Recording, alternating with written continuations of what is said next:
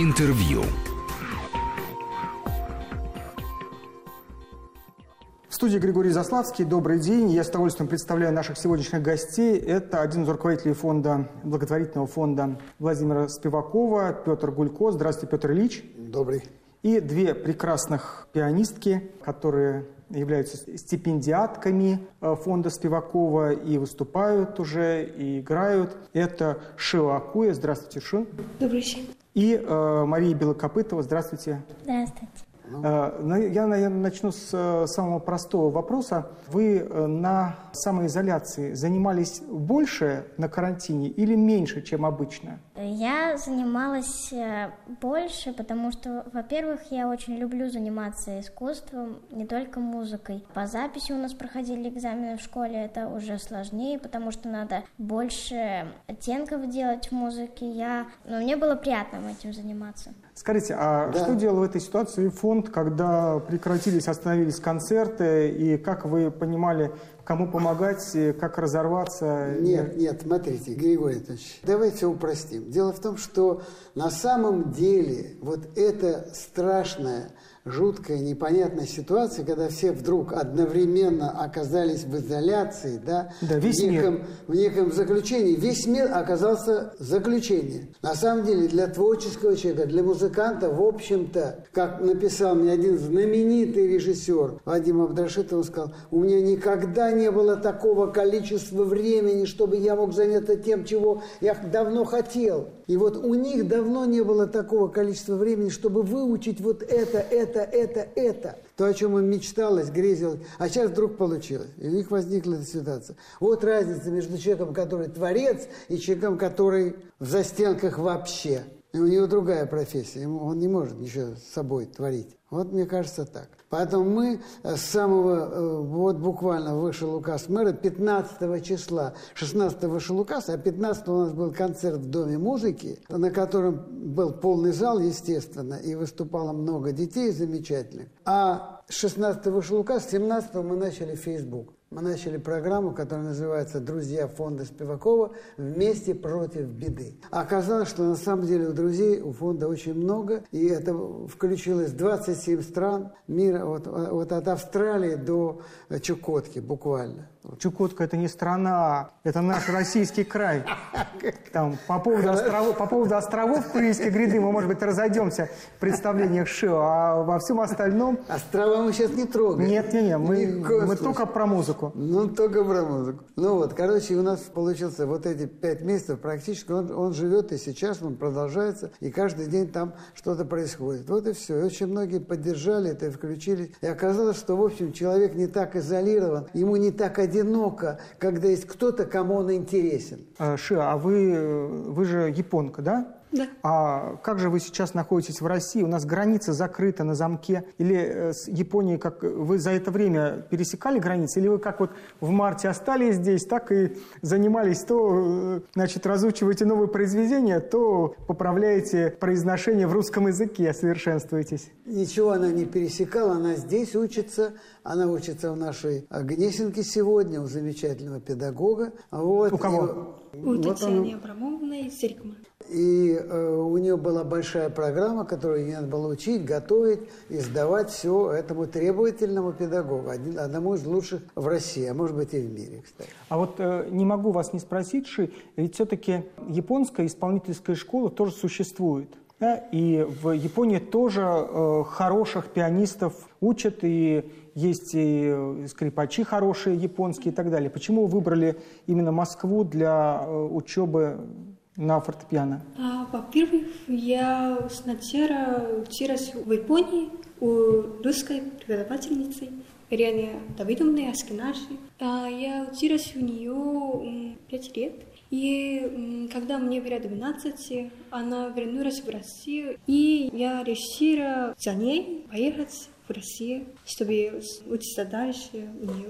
Но, к сожалению, четыре года назад она, к сожалению, умерла И, ну, я решила остаться в России. Дело в том, что ей нравится Россия, ей нравится русская культура, ей вообще нравится, а, как здесь воспитывают да, э, людей, музыкантов. Но здесь И- есть один серьезный недостаток. Здесь нет совсем японской еды хорошей почти. Это мне не важно. Она уже привыкла к нашей еде, потому главная еда – это музыка для нее, Ну, понимаешь? это я вижу, да, да, Да? Я вижу, и? Маша тоже, по-моему, И мало Маша ест. тоже, да. Да, в основном сидит за роялем. Так что они особые дети на самом деле. Ты же это знаешь, как никто. Дети, которые занимаются музыкой, это особые дети. Я помню, я Да. в 6 часов вечера или в 7 часов вечера э, падал в голодный обморок, когда играл на скрипке, когда занимался. Да, да. После этого ты возненавидел скрипку. Не, почему? Скрипку я не возненавидел. Нет, почему? Но больше мне уже в обморок не падаешь, я надеюсь. Да, да, да. Хорошо. А вот, э, естественно, у вас пострадали э, одни планы, у вас наоборот э, возникли, и не просто планы, а совершенно замечательный проект, э, когда и те, кто любит музыку, и те, кто под вашим неусыпным вниманием находится, могли общаться хотя бы в э, каком-то онлайн и в таком вот, я бы не, не сказал полуживом, а все-таки живом формате. Нет, А- вот смотрите, я можно сразу отвечу? Конечно.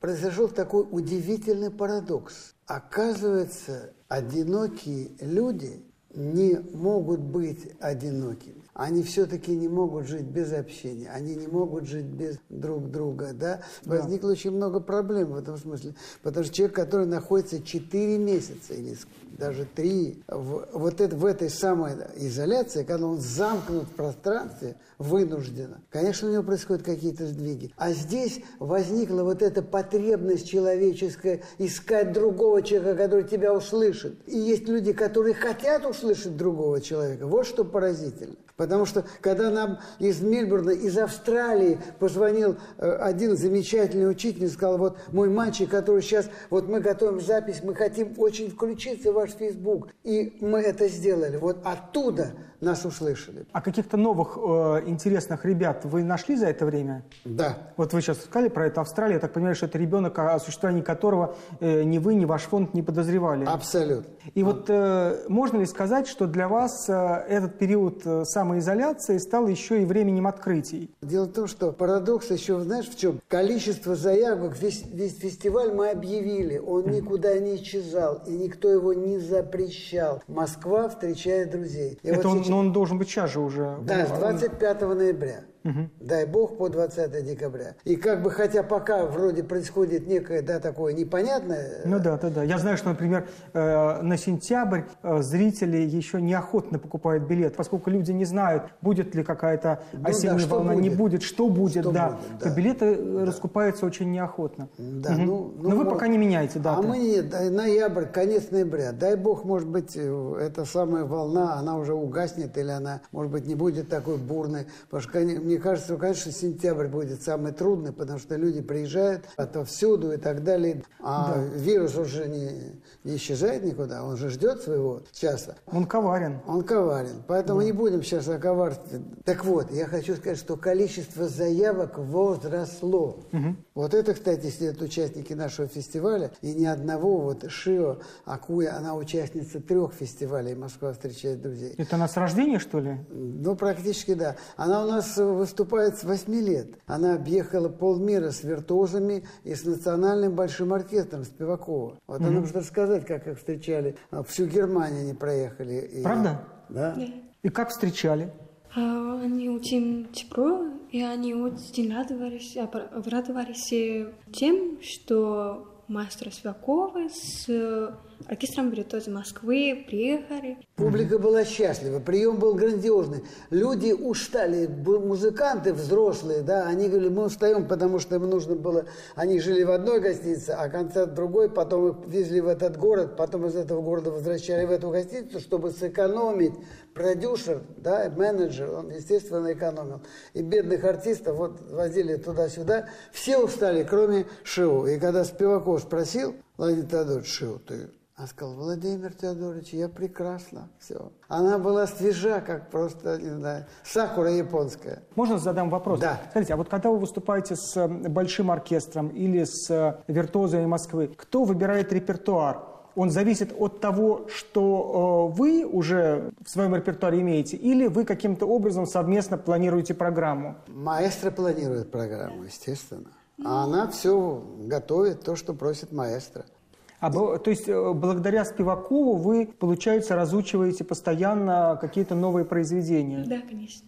Григорий, дело в том, что Шиу очень нравится как музыкант, он в восторге. От, вот и даже сейчас во время пандемии он нам прислал э, э исполнение Шиу и сказал, ну, тонко, как чувственно, как замечательно она исполняет. Скажите, а вот э, у вас же есть э, редкая возможность да, предложить э, нашему оркестру какую-нибудь музыку, которая по понятным причинам не очень хорошо известна. Да, мы совершенно не знаем современную японскую музыку. Я, например, вообще не подозреваю существование современных японских композиторов. А вы можете сказать, а вот давайте еще, есть вот такой композитор хороший, которого мы же понимаем, что в России даже э, многие хорошие русские композиторы, скажем так, второго ряда, да даже и первого ряда, э, многие их произведения почти не исполняются. Да, есть очень ограниченный круг произведений э, мирового репертуара, которые входят в программу концертов и оркестров. Вы пользуетесь этой возможностью, чтобы каким-то образом быть не только послом фонда Спивакова, но и в России быть послом японской музыки? Ну да, я питаюсь. Дело в том, извини, пожалуйста, ты знаешь о том, кто, что Шиакуй вообще? Ты понимаешь, с кем ты сегодня в студии разговариваешь? Нет, я знаю, но я не знаю, можно ли об этом говорить. Джабан Артист, почему не, нельзя об этом говорить? Конечно, ей занимается эта э, великая, знаменитая э, структура с 10 э, лет. Понимаешь, она представляет Джабан артист, поэтому она известная музыкальная фигура в мире. Ну вот, э, да. вот этот вот фонд Japan Artist, он вас каким-то образом подталкивает к тому, чтобы вы продвигали японскую музыку тоже? Да, думаю, да. У вас есть в репертуаре хоть одно произведение японских композиторов? Да, конечно, есть. Я хочу когда-нибудь делать так, чтобы в мире узнали новую музыку, японскую музыку, Восхищались? И восхищались ей, да, Да, чтобы восхищались не только вами, но и японской музыкой. Она все для этого делает. Поэтому сейчас, пожалуйста, еще я хочу очень важный момент. Она является лауреатом международного конкурса Владимира Крайнего. Она успела э, стать э, лауреатом и победителем этого конкурса. Это тоже, в общем, произошло здесь, в Москве. Поэтому в данном случае она сейчас посол такой русской музыки да, в Японии. И в то же время здесь она, как ты правильно заметил, представляет японскую музыку. И надеюсь, у нее будет такая возможность сыграть сольный концерт, посвященный э, родным японским композиторам. Теперь пора к э, Маше, она совсем заскучала у нас. Во-первых, э, сейчас Маша прошла на третий тур, несмотря на вот всю эту историю, был конкурс крайнего идет, да, как mm-hmm. бы готовится, вот, да, в 21 году. И сейчас проходил онлайн... Э, прослушивание. Прослушивание, и она прошла на третий тур. И там было такое серьезное жюри, и вот э, ее оценили так высоко. Она многих отсеяли, она прошла. Там какой-то определенный репертуар? Ну, мы, как-то как мы очень много записывали программу на экзаменах, мы отправили почти ту же самую программу. Сонату ре мажор Гайдна и еще маленькую фантазию Рахманинова, Сольминова. Вот Рахманинова. Мира Алексеевне очень понравилось, потому что у нас, у нас очень настроена старая пианино, и Мира Алексеевна говорит, что а, Рахманинов очень красиво на нем звучал. Это единственное, что красиво на нем звучало. Но это, кстати, тоже очень серьезная проблема. У нас дома тоже сильно расстроилась пианино за время пандемии э, и самоизоляции, а позвать настройщика, естественно, Невозможно. никого Невозможно. не хотелось пускать домой. А кто расстроил пианино ваше, интересно? Ну, дети, дети. Дети ваши, да. дети. Федя, Федя все время, как только свободная минутка, тут же садится к рояле и играет мурку. Нет, правда. А ты знаешь фантазия на эту тему, которую играет оркестр уже, да? Да? Да, конечно. С большим успехом пользуется. Фантазия на эту тему. Мы вернемся в студию буквально через 2-3 минуты. Интервью.